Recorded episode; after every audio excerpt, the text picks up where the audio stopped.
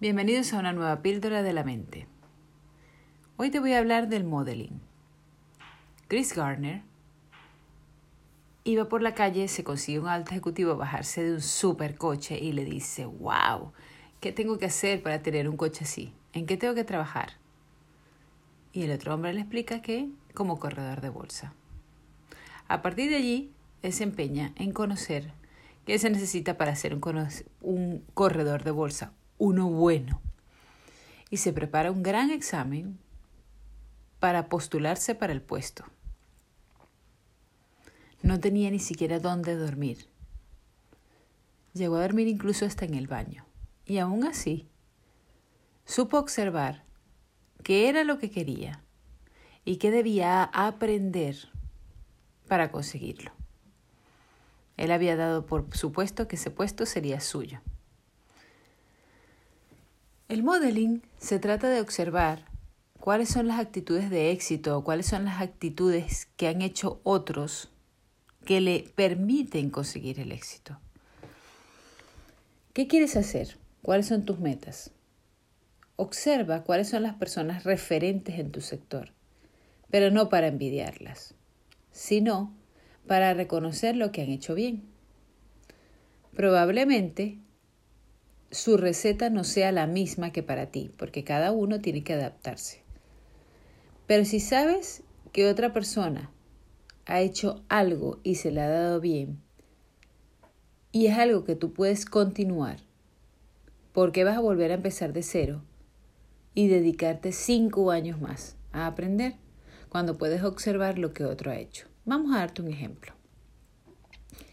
¿Quieres hacer tu página web? Puedes meterte tutoriales, hacer un curso y acabar haciendo tu página web en tres meses. O puedes pasarte un año explorando la herramienta y hacer tu página web. La diferencia es que en la, primera opción observaste la experiencia de alguien que se, le que se le ha dado bien, que lo ha hecho bien y aprendes de su mano. Lo mismo un curso de inglés. Si una amiga te ha dicho, te ha dado el consejo de que, mira, ya que estás haciendo un curso de inglés, también ponte las películas en, inglés, ponte las series en inglés, escucha música en inglés, ponte audiolibros en inglés, que a mí me ha funcionado. Ah, no, pero como tú quieres hacer las cosas a tu manera, tú no vas a coger consejos de los demás.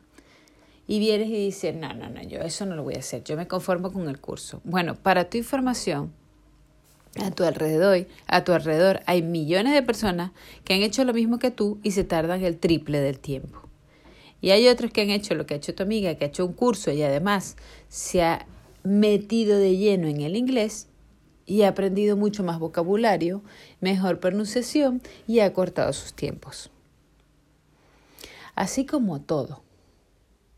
Luego también está en que muchas veces no tenemos las respuestas para las cosas y entonces nos detenemos en el razonamiento, sin darnos cuenta de que podemos contratar a una persona que nos ayude a desbloquearnos, bien sea un coach o un mentor, que vaya de nuestro lado, retándonos cada semana y confrontándonos para superar nuestras dificultades.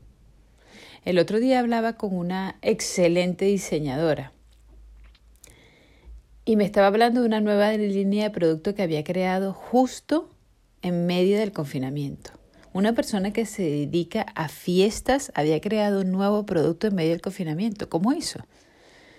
Y me decía, bueno, pues yo tuve esta idea y el lunes cuando hablé con mi mentor, porque todos los lunes se reúne con su mentora todos. Entonces, si tú tienes una persona con la que te vas a reunir cada semana, tú sientes que a esa persona le tienes que dar resultados. Y esa persona cada semana te ayuda a recalcular en tu GPS. Evalúa quién es esa persona que en tu vida te puede servir de coach o de mentor. Pero busca una persona a tu alrededor con la que tú te reúnas una vez a la semana o cada 15 días para sacar adelante tus metas y tus objetivos. Si no, la vida te volverá a arrastrar y como dice Bob Proctor, te volverá a tirar para abajo. Es muy difícil salir de nuestras rutinas, es muy difícil salir de nuestros paradigmas. Pero cuando una persona nos va acompañando y nos va retando, vamos saliendo de lo normal hacia lo extraordinario. Entonces, te dejo dos consejos hoy. El de Chris Gardner, que observó qué hacían los demás, que les funcionaba, y se puso a hacerlo. Y el otro es que busques una persona que te sirva de coach o de mentor para sacarte hacia adelante. En el próximo audio te explicaré la diferencia de lo que es un coach y un mentor. Gracias por acompañarme el día de hoy. Suscríbete. Adiós.